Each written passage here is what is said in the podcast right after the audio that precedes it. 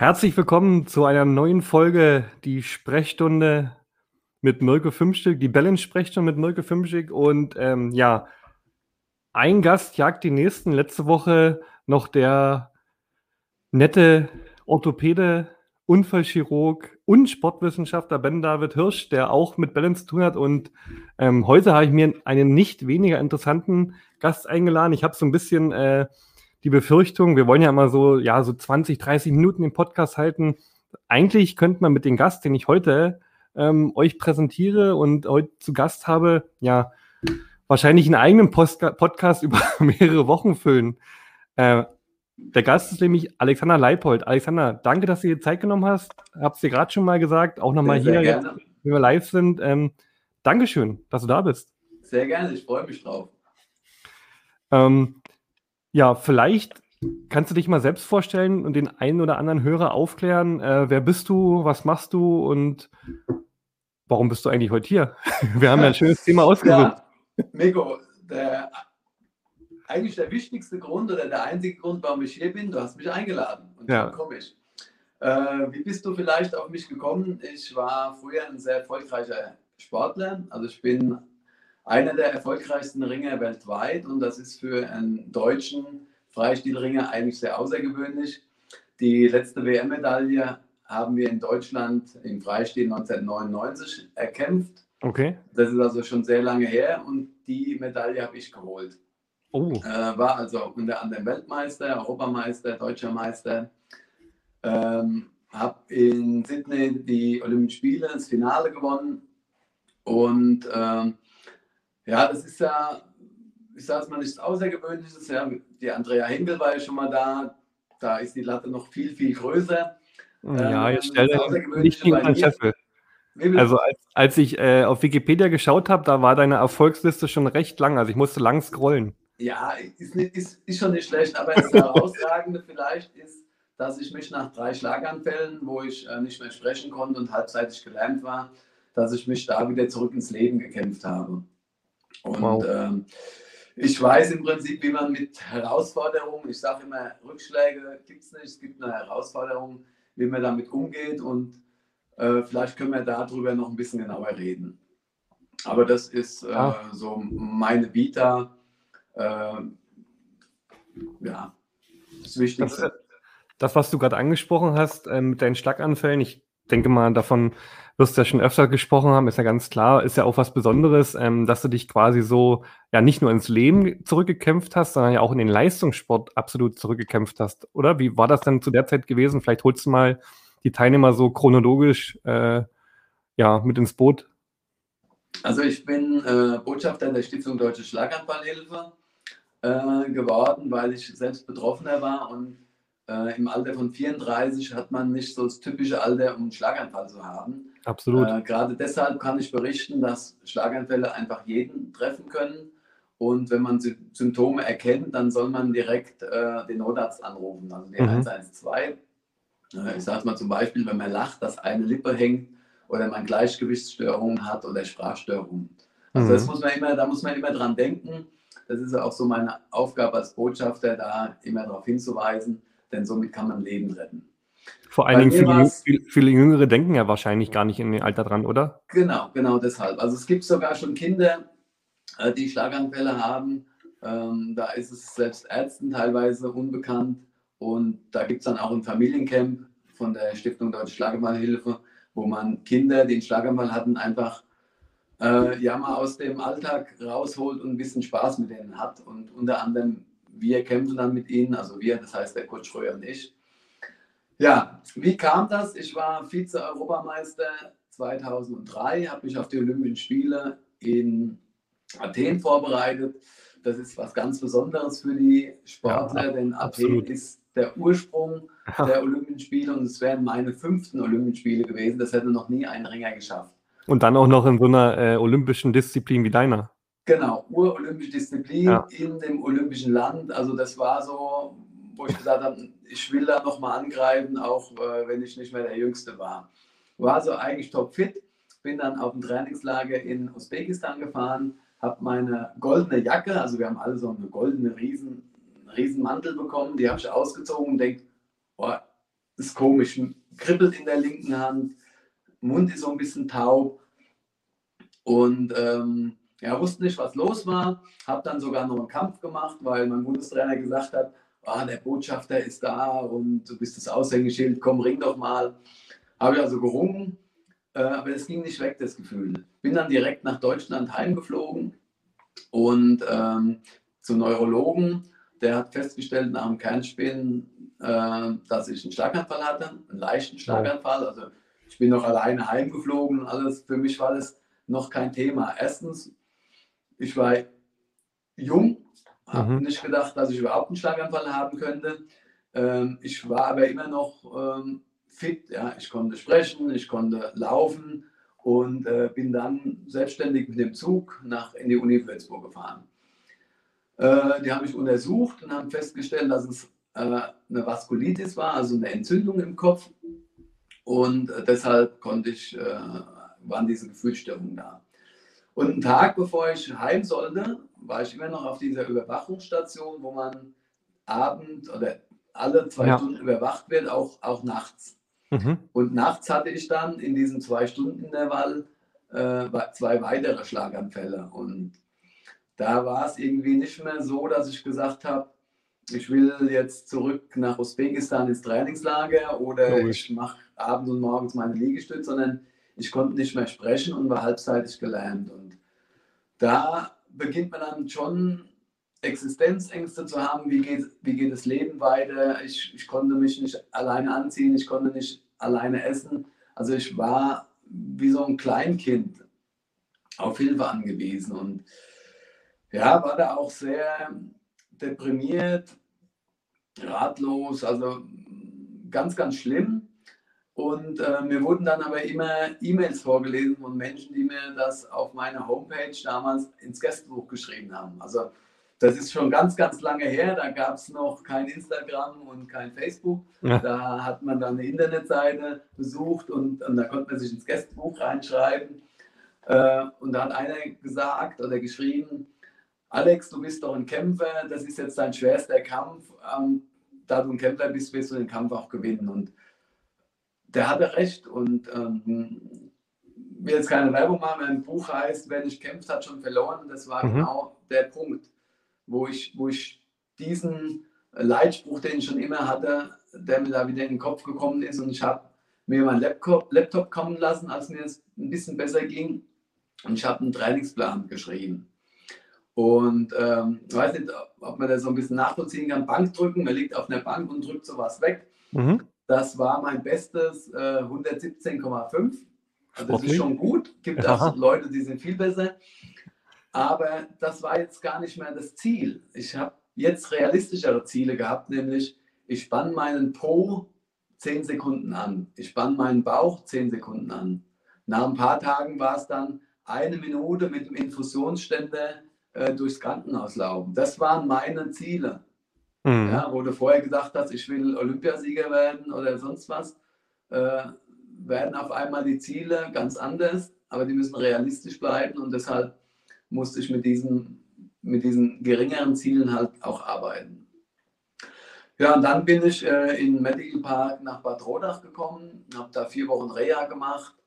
Äh, bei den ersten Therapieeinheiten habe ich mich von Termin zu Termin geschleppt und am Schluss hatte ich am Tag acht bis zehn Einheiten, äh, bin von Termin zu Termin gerannt, habe mittags noch in der Freizeit Cardio-Training gemacht, also. Aquatraining, Tai Chi, äh, ähm, Sprachtherapie, äh, allgemeine Trainingstherapie. Also ich war da sehr beschäftigt und bin dann zurück und habe mich da richtig gut gefühlt. Und mein Physiotherapeut Werner Krass, der mich jahrelang begleitet und dem ich, glaube ich, meine Karriere auch mit zu verdanken habe, weil er mich einfach immer fit gehalten hat. Ja, mit physiotherapeutischen Geschichten, aber auch mental. Und der hat gesagt, was ist denn jetzt dein Plan, Alex? Und da habe ich in seinem Grinsen schon gesehen, dass, ich, äh, dass er mehr wissen wollte als das Thema wieder zurück ins Leben. Und ich musste dann auch lachen und sagen, Werner, ja, ich möchte wieder zurück auf die Ringermatte. Und Da hat er gesagt, ja, also für einen Normalsterblichen nach einem Schlaganfall ist das ein medizinisches Wunder oder du hast dich da super zurückgekämpft. Aber für einen Leistungssportler bist du noch ganz, ganz unten am Anfang. Mhm. Dann habe ich äh, Gleichgewichtstraining gemacht, bin wieder auf die Ringermatte. Ich habe äh, Reittherapie bei ihm im Heidhof gemacht ähm, und bin dann nach einem halben Jahr wieder auf die Ringermatte. Und ja, das war ein einmaliges Erlebnis, war ein Bundesligakampf, die Halle war voll, die Leute haben dir zugeklatscht, als du auf dem Weg zur Matte warst. die Tränen standen dir in den Augen, weil, weil es so, so euphorisch, so rührend, so toll war, dass du zum einen auf die Matte, aber auch wie die Leute dich unterstützt haben. Und dann habe ich den Kampf gemacht und habe gewonnen, wobei das auch nicht die Hauptsache war. Ich war wieder zurück in meinem Element. Mhm. So, und da Geschichten nicht immer nur einfach steil nach oben gehen, habe ich mir bei dem Kampf das Knie ein bisschen verletzt. Also musste ich dann, ich musste arbeiten, ich muss, musste meine Therapie für einen Schlaganfall machen, ich musste meine Therapie fürs äh, Knie machen. Es gab kein Weihnachten, es gab keinen Weihnachtsbaum, es gab kein Silvester, es wurde einfach durchtrainiert, weil das Ziel Olympische Spiele einfach so, so fokussiert bei mir im Kopf war. Ja, dann ging es weiter zur deutschen Meisterschaft. Ich hab, äh, wollte allen zeigen, es war hier in Klein-Ostheim um die Ecke, ich wollte allen zeigen, wie topfit ich doch bin. Ja. Habe den ersten Kampf nicht nur 1-0, nicht 2-0, nee, ich habe den 10-0 gewonnen. Es hat mich sehr viel Energie gekostet. Der nächste, der okay. nächste. Und im Halbfinale habe ich schon mit Glück gewonnen. Äh, und im Finale habe ich dann verloren. War richtig niedergeschlagen. Das erste Mal seit fünf, sechs Jahren ich glaube, war schon länger in Deutschland verloren. Und da kam ein Reporter, der mich so ein bisschen begleitet hat, mhm. Stefan Keber, und hat gesagt, was ist mit dir los? Ja, ich bin so enttäuscht, das erste Mal nach so vielen Jahren in Deutschland verloren. Dann hat er gesagt, auf Deutsch, du bist doch bekloppt. Ich, wie meinst du das? ja, vor einem halben Jahr lagst du noch in der Klinik und konntest dich nicht be bewegen. Wahnsinn. Du stehst auf der Ringermatte und bist enttäuscht, weil du nur Zweiter wurdest. Und da habe ich gesagt, ja, du hast recht, wenn ich das so überlege, ja, ist bekloppt. Ja gut, ich habe mich dann weitergekämpft, ich habe mich qualifiziert, war dann bei den Shaolin-Mönchen in China, weil ich beim Club der Besten von den Sportlern gewählt wurde zum Champion des Jahres, wo die Andrea auch immer oft dabei ist. Mhm. Sie hat mich bestimmt auch gewählt damals. Und weil ich Champion des Jahres wurde, durfte ich mir eine Traumreise rausholen. Und als ich dann, nach den, nachdem ich dann bei den Shaolin-Mönchen war, war ich auch wieder so ein bisschen klarer im Kopf. Ich habe Energie gesammelt, habe dann Konditionslehrgang gemacht und habe ein Turnier in Russland gewonnen, habe auch gute Leute besiegt und wäre bereit gewesen für die Olympischen Spiele. Mhm. Das war mein großes Ziel. Und wie das so ist mit Zielen, ne, wenn man so zielstrebig ist, erreicht man die manchmal und manchmal auch nicht. Ich habe also bei den Olympischen Spielen in Athen war ich nur Zuschauer. Ich konnte nicht mitmachen. Ich habe die Qualifikation nicht geschafft. Und jetzt kommt immer die Frage, ich nehme sie weg, Entschuldigung, ähm, warst du enttäuscht? Ja, im ersten Moment war ich sehr enttäuscht, aber ich war, mir war bewusst, dass ich alles dafür getan habe, was ich tun konnte. Ich habe sinnvoll, effektiv trainiert, ich habe jeden Tag trainiert und äußere Rahmenbedingungen wie vielleicht eine Wildcard oder dass mhm. zum falschen Zeitpunkt äh, der Schlaganfall war, ähm, dass die WM schon als Qualifikation rum war. Das konnte ich nicht beeinflussen. Und deshalb konnte ich mit hoch erhobenem Haupt, und das habe ich gelernt, äh, ja, durch die Straße laufen, wobei, also nicht jetzt hier so, aber äh, man muss nicht äh, geknickt sein, wenn man alles für sein Ziel getan hat. Und wenn man es dann mal nicht erreicht, dann, dann kann man auch zufrieden sein, wenn man nicht sagen muss, ah, da hätte ich noch ein bisschen, da hätte ich noch ein bisschen mehr machen ja. Und von daher bin ich ja. mit dem Thema Olympische Spiele äh, mit mir im Reinen und was schön war, 2012 war ich als Trainer nochmal dabei. Okay. So, jetzt mache ich mal Ende mit Monolog.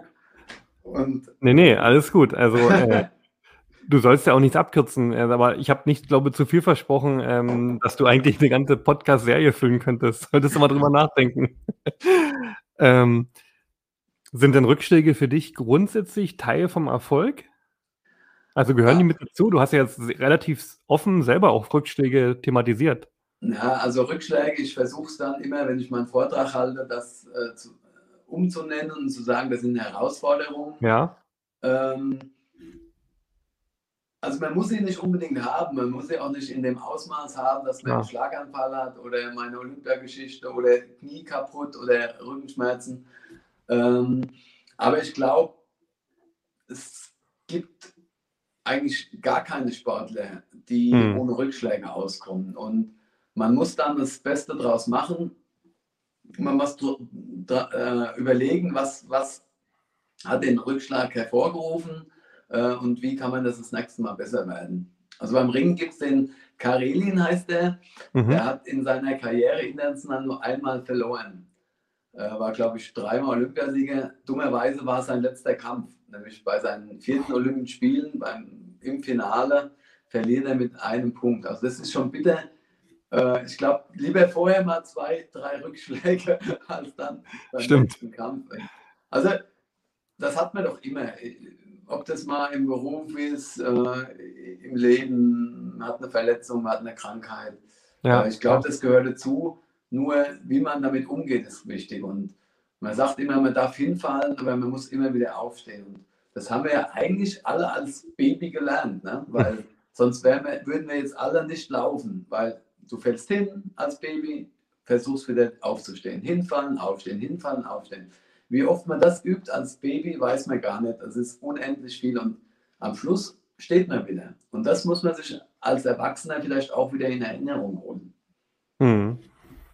Ähm, ich glaube, das, was du vorhin beschrieben hast, das hast du so jetzt im Redefluss erzählt, aber das können sich die wenigsten ja gar nicht vorstellen und schon gar nicht auf deiner Ebene. Du bist ein Weltklasse-Athlet und hast plötzlich, äh, ja, bist, bist mega athletisch, mega trainiert und ähm, fällst dann eigentlich so weit nach unten. Das meine ich jetzt nicht irgendwie wirtschaftlich oder, sondern einfach ja, gesundheitlich, klar. dass du ähm, ja wirklich mit drei Schlaganfällen denkst, okay, ich brauche gar nicht über Leistungssport nachdenken, sondern ich muss darüber nachdenken, wie ich vielleicht überlebe. Also das ist ja der absolute Wahnsinn. Ähm, und äh, das klingt jetzt so einfach, wenn du sagst, man hat dann, du hast ja einen Trainingsplan geschrieben, aber war das denn in dem Moment gleich so, dass du sagst, hey, ich, jetzt geht's weiter oder also wie kannst du auf dem Punkt vielleicht nochmal genauer beschreiben?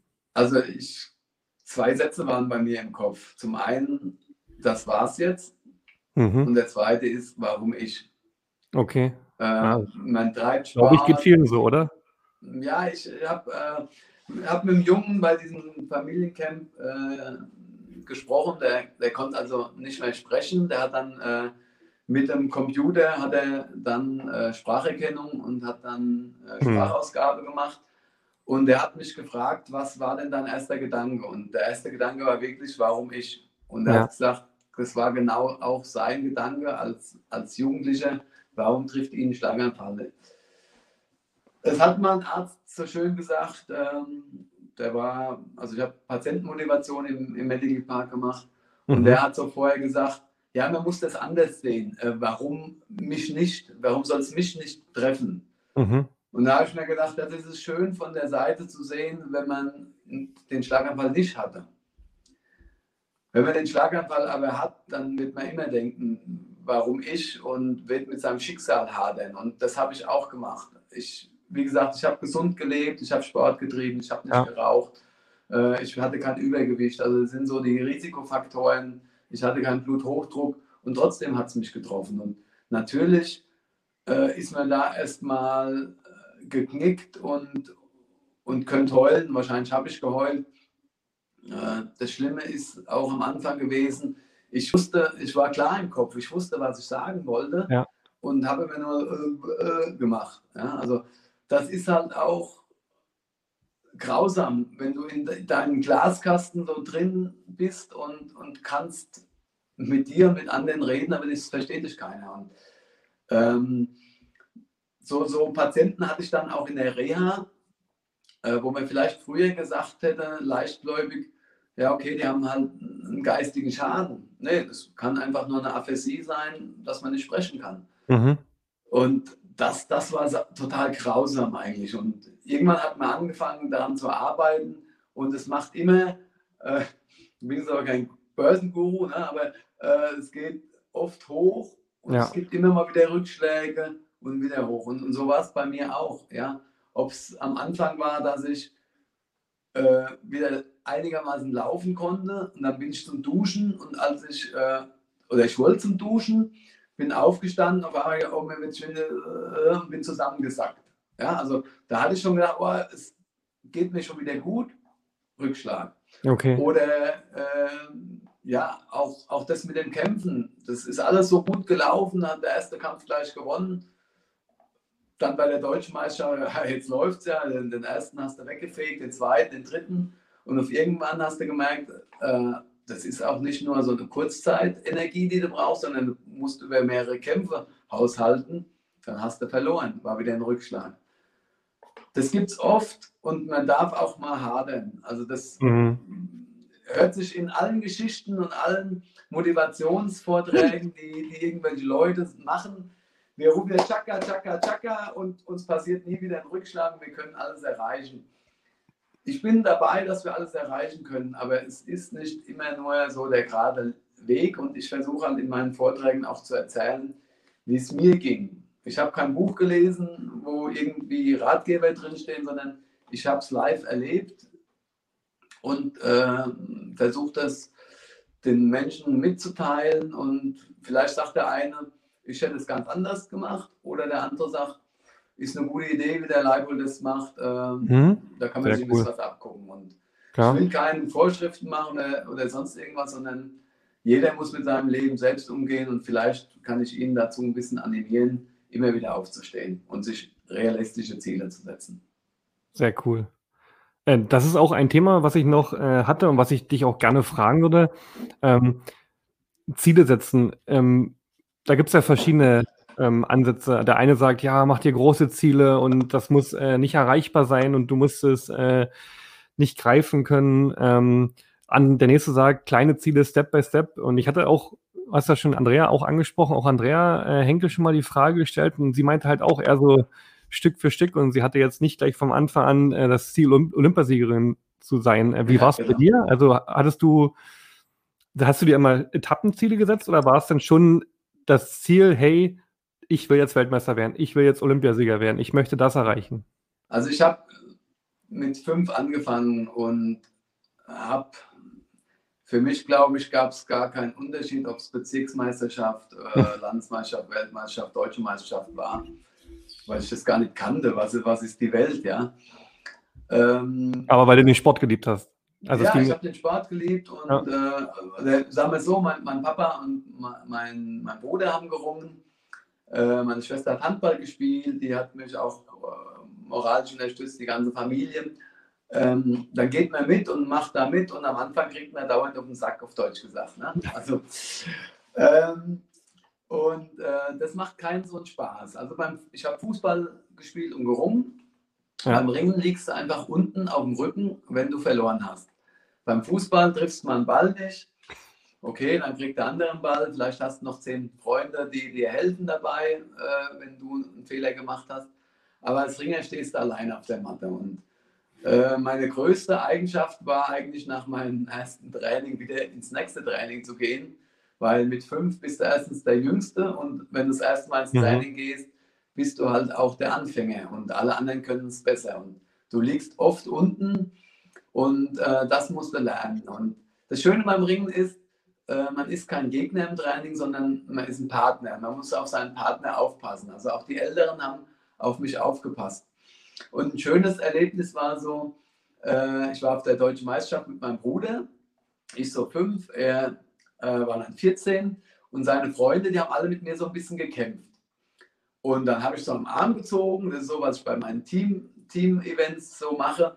Und dann sind die nachgefallen. Und da habe ich gedacht, wow, das klappt ja super. Das haben die natürlich gemacht, wie man halt so mit Kindern umgeht. Man, man rennt und lässt den so ah, entweder knapp verlieren oder fast gewinnen. Äh, und so haben die mich dann auch gewinnen lassen. Und dann bin ich ins normale Training und wollte dann die 6-, 7-Jährige rum, rumwerfen und dann ging das halt nicht. Da war ich schon ein bisschen deprimiert, das war so mein erster Rückschlag. Und mein erstes Ziel war, ich will irgendwann mal einen Kampf gewinnen. Und das ja. hat auch wenn man jetzt sagt, der Leipold war Weltmeister und da muss er ein Talent gewesen sein, meine ersten beiden Kämpfe auf der Bezirksmeisterschaft habe ich ähm, gegen zwei etwas ältere Athleten verloren. Mhm. Ja, und da wieder ins Training zu gehen, war eigentlich so die logische Konsequenz, weil ich gemerkt habe, je mehr ich trainiere, desto besser werde ich. Und da war okay. mein erstes Ziel, ich mag die zwei, die mich da besiegt haben, die mag ich irgendwann mal besiegen. Das Ziel habe ich geschafft und das hat mich zu mehr motiviert. Dann war ich irgendwann Landesmeister, dann wollte ich Deutscher Meister machen. Das hat im ersten Jahr gleich geklappt. Ja, dann habe ich irgendwann im Jugendbereich, da durfte man dann das erste Mal zur Europameisterschaften. Das war dann das nächste Ziel. Also ich glaube, wenn man äh, auf eine deutsche Männermeisterschaft fährt als 15-Jähriger und sagt gleich, ich will deutscher Meister werden, alles drunter zählt nicht, ähm, dann kann man nur enttäuscht werden. Ja, okay. Und man muss einfach auch Erfahrungen sammeln. Und deswegen finde ich, Schritt für Schritt. Okay. Als ich dann, als ich dann 15 war, war es schon so, ähm, war ja mit knapp 19, war ich äh, der jüngste Olympiateilnehmer im Ringen. Äh, mit 14, 15 habe ich äh, Los Angeles geschaut und da habe ich schon gedacht, ey, schon geil, ne? Da okay. willst du gern hin. Also da, da war dann irgendwann das Ziel, jetzt bist du schon mal Nachwuchsnationalmannschaft, irgendwann kommst du zu den Männern hin und da würdest du gerne mal Olympische Spiele hin. Dass das dann mhm. vier Jahre später schon geklappt hätte, das konnte sich ja keiner vorstellen. Machst du Junioren-Europameister, qualifizierst dich, fährst nach Südkorea zu den Olympischen Spielen. Also das ist schon, Wow, also ja. das ist unbeschreiblich, ja. Ähm, Alexander, du hast ja mehrere Bücher geschrieben, gibt es ja auch Vorträge und ein Buch von dir heißt ja Ich glaube an mich, ein Ringerleben von ja. dir selber und äh, Klaus Weise. Ähm, was würdest du denn sagen, ähm, ich glaube an mich, was, also was beinhaltet das Buch oder was meinst du denn damit, mit diesem Ich glaube an mich? Das ist ja, hat ja, hat ja wahrscheinlich mehrere Komponente, oder? Mhm. Also zwei Bücher und das glaub an mich und äh, wer nicht kämpft, hat schon verloren und so heißt ja. mein Vortrag aus beiden zusammen. Ähm, ich, ich sage immer am Ende von, von, von dem Vortrag, ihr müsst an euch glauben. Also ich glaube an euch, ihr müsst an euch glauben, weil wenn man selbst nicht an sich glaubt, wie sollen dann die anderen an einen glauben? Und Aber es ist manchmal, einfach, manchmal einfach gesagt, oder? Vor allen Dingen, in, ich mache es mal konkret, in der jetzigen Situation, glaube ich, ähm, fällt das manchen schwer. Ja, also man muss es sich oft genug vorsagen. Ich, ich glaube an mich, ich glaube an mich, ich glaube an mich und ich glaube auch an euch. Ja. Ähm, wenn, man, wenn man seine Ziele mit, mit Energie und mit Kraft äh, verfolgt und dafür auch kämpft, dann, dann wird man merken, dass man sein Ziel immer ein Stückchen weiterkommt. Und wenn man den ersten Schritt mal gemacht hat und merkt, mhm. es funktioniert, dann glaubt man auch an sich. Also die Geschichte mit Let's Dance, weiß ich nicht, ob du die kennst. Nee. Äh, Aber ich bin gespannt. Ich bin ganz ohr. bei Let's Dance mal mitgemacht. Und der erste Schritt als Nicht-Tänzer, äh, das war schon, äh, ich sage jetzt mal, ja. Ich kann mich kurz nicht reinversetzen. Die liebe Ohana Nikiti, die hat mir gezeigt, wie es geht. Und Schritt für Schritt ging es weiter. Und am Anfang habe ich auch nicht geglaubt, dass ich bei einer Live-Show irgendwann vor fünf Millionen Zuschauern äh, einen guten, langsamen Walzer tanzen kann. Aber wir haben trainiert, trainiert, trainiert und dann hat man gemerkt, dass man sich entwickelt. Und damit hat man dann auch den Glauben an sich gewonnen. Also ich glaube, dass man sich ein Ziel setzen muss, dass man anfangen muss und dass man merkt, man wird besser und dann glaubt man auch an sich. Mhm. Es, ist, es ist eine einfache Floskel, aber jeden Abend äh, vor den Spiegel stellen, lachen und sagen, ich glaube an mich und ich bin gut. Ich bin gut so, wie ich bin. Habe ich übrigens ähm, in meinem Handy ähm, jeden Tag eine Erinnerung, da steht drauf, du bist äh, okay so, wie du bist und äh, glaub an dich. Und von daher, weil ich jeden Tag daran erinnert und das fand ich cool und das habe ich irgendwann gedacht, auch eigentlich äh, weißt du es doch jetzt, jetzt hast du es doch 5000 Mal gelesen, aber ich habe es immer noch. Irgendwie hilft mir das ein bisschen. Sehr cool. Und eine Geschichte noch ganz kurz. Ja, klar. Äh, es gibt auch ein Lied, das heißt Glaub an dich. Und der Buchtitel war schon vergeben. Sonst hätte ich okay. nämlich Glaub an dich. Äh, von den German Tenors ist das. Also so eine Hymne gibt es irgendwo im Internet, auch mit einem Video von mir hinten dran. Das zeige ich mir äh, nach dem Vortrag. Und äh, das rührt schon so ein bisschen zu Tränen. Und es hat auch so Textzeilen wie Äh, du musst an dich glauben, dann kannst du alles erreichen, aber du wirst nicht immer Sieger sein, du hast auch Rückschläge. Aber setz dir wieder Ziele, glaub an dich und äh, dann wirst du am Schluss der Sieger sein. Und das war eigentlich genau mein Text und das haben die mir dann gewidmet. Äh, und das hat mir auch geholfen. Also ich glaube, so Sachen, man muss sich selbst so auch ein bisschen motivieren. Mhm. Wenn man ein gutes Umfeld hat, ein Trainer oder die Familie, die das auch von außen zu einem trägt, der, der sagt, ey Alex, du hast jetzt verloren, ist nicht schlimm, äh, das geht jetzt weiter, der nächste Kampf gewinnst du wieder. Äh, ich sage, so ein Umfeld brauchst du schon. Also ja. um dann das auch zu verinnerlichen. Und, und das Umfeld hatte ich und, und nur so kann man dann auch erfolgreich werden. Du hattest gerade angesprochen, dass ähm, dein Handy dir dann etwas anzeigt. Findest du so Zielvisualisierungen wichtig oder Zielcollagen? Da gibt es ja viele Ideen und Ansätze. Also ich habe äh, tatsächlich ähm, immer so den Gedanken gehabt, äh, wie sieht es aus, wenn ich mhm. in meinem Nationalmannschaftsanzug äh, auf der obersten, auf dem obersten Podium stehe, hinten wird die äh, Deutschlandfahne hochgezogen und die Nationalhymne kommt.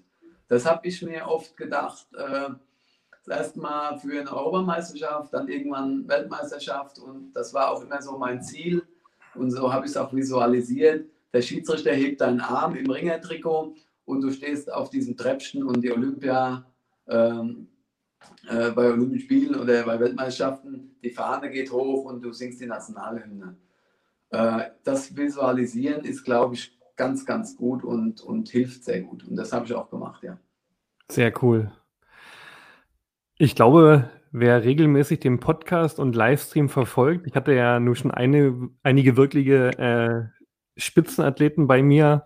Ähm, hatte auch mit Francesco Friedrich, dem Bobfahrer, der ist ja leider ausgefallen, der Podcast, ähm, aber auch schon gesprochen. Und der eine oder andere müsste jetzt langsam Parallelen erkennen, die immer auch bei euch Athleten ablaufen. Und ähm, ja, da kann man ja auch sehr gut ja für andere Lebensbereiche oder Unternehmensbereiche ähm, auch Ideen definitiv. rausziehen, oder? Ja. ja, definitiv.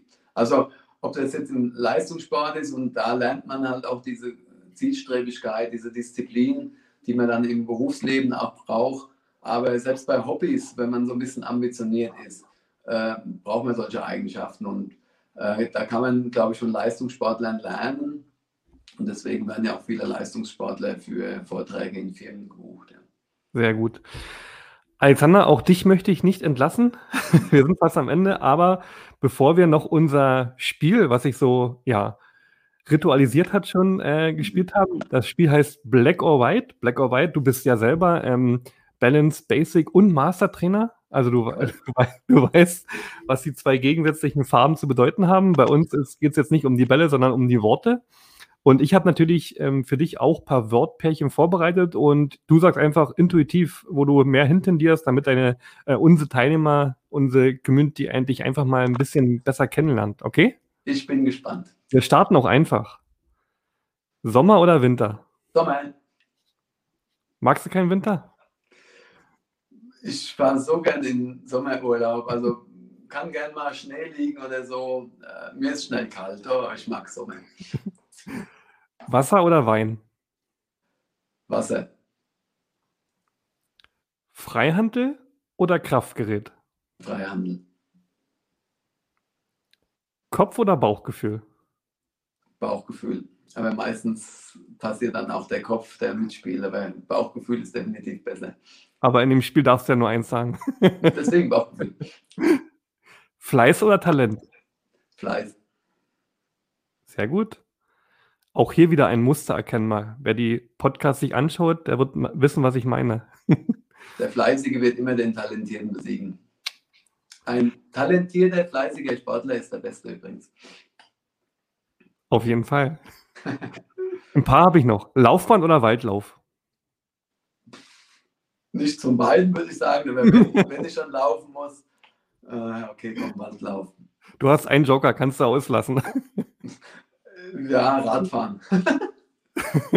okay. Das halt mal fest: Laufband oder Waldlauf, Radfahren. Richtig. Netflix oder gutes Buch? Hörbuch. Okay. Buch. Ex Extremsport oder entspanntes Picknick? Entspanntes Picknick. Online oder offline? Leider online. Aber sonst lieber offline? Offline ist wichtig, dass man, äh, also da noch ein Satz dazu, ich glaube, dass man sich diese Pausen gönnen muss. Und es ist mittlerweile nicht mehr einfach, wenn du jetzt sagst, ich schalte jetzt mal zwei Stunden Flugmodus, damit ich dieses permanente ähm, ja, verfügbar mhm. sein, dass man das mal abschaltet. Äh, es wird jeder merken oder viele merken, dass man, oh scheiß, Handys aus, müsste ich nicht doch nochmal WhatsApp gucken oder Instagram oder irgendwas. Also es gibt ja ganz viele Sachen, ne? also keine Werbung. Äh, also ich finde es gut, wenn man ab und zu mal offline ist und besonders abends sollte man äh, den Flugmodus beim Schlafen reinmachen. Das ist ganz, ganz wichtig. Was ich da ab und zu mache, ist äh, ein Hörbuch hören. Mhm. Offline. Sehr, sehr schöne Message. Und das letzte Wörtpärchen? Bratwurst oder Tofu? Bratwurst. Okay. Alexander, ich habe es geahnt. Ähm, die Zeit reicht natürlich nicht aus, aber ich glaube, auch hier hast du einen Erfolg gefeiert, weil du hast dich qualifiziert, nochmal wiederzukommen. Ich bedanke mich recht herzlich bei dir. Es war ein sehr angenehmes Gespräch. Ähm, wenn jemand von unseren Hörern, unseren äh, Zusehern mehr wissen möchte, ähm, verlinke ich ja immer noch ähm, deine Webseite, wo man mehr über dich erfährt. Aber ähm, wo kann man sich mit dir verknüpfen? Ähm, Buch hat man schon angesprochen. Hast du welche geschrieben? Ähm, was kann ich noch äh, an Wissen von dir sozusagen absaugen? ja, also www.alexander-leipold.de verlinke ich euch. Ähm, da kann man eigentlich alles finden, von Buch über Vorträge äh, Instagram und Facebook mit Alexander Leipold kommen wir auch hin. Ähm, zu meiner Zeit gab es ja noch, noch, kein Google oder andere Suchmaschinen. Mhm. Da hätte man jetzt genau das eingeben müssen. Ich würde sagen, wenn ihr eingebt Alex Ringen, Trainer, findet ihr mich. Okay. Also so einfach ist es. Ansonsten www.alexander-leipold.de. Okay. Und Würde mich freuen, von euch zu hören. Wenn einer ein Buch möchte, dann gerne an mich wenden, dann gibt es nämlich auch eine persönliche Widmung. Und äh, Vorträge, Vorträge besonders für? Vorträge für Firmen, für große, für kleine, für Geburtstagsfeiern, für Sportvereine, für ähm, Selbsthilfegruppen, was auch immer. Also ich glaube, da kann jeder was mitnehmen. Ähm, und ich glaube auch, dass das Buch weil der Hans-Peter Bräunig das einfach klasse geschrieben hat. Wer nicht mhm. kämpft, hat schon verloren.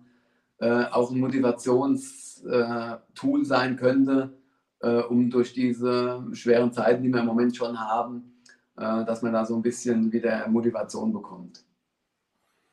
Sehr schön. Alexander, das war ein sehr schöner Abschlusssatz. Ich danke dir, dass du dir die Zeit genommen hast. Danke dir für die schönen Fragen und äh, das spannende Spiel am Schluss hat mich äh, auch beeindruckt, weil man doch, wenn man ohne Überlegen antworten muss, äh, sieht man dann mal, was das Bauchgefühl so macht. Ne? Also Bauchgefühl ja. gibt die erste Antwort und der Kopf denkt dann noch drüber nach, was sa sage ich jetzt noch dazu. Also das ist schon, schon verrückt. Ich habe anscheinend beides. Ähm, fand es total klasse und wünsche allen einen tollen Abend und besonders ganz viel Gesundheit und dafür schicke ich euch alle ein bisschen Energie und ich glaube an euch. Dem schließe ich mich an. Tschüss. Ciao.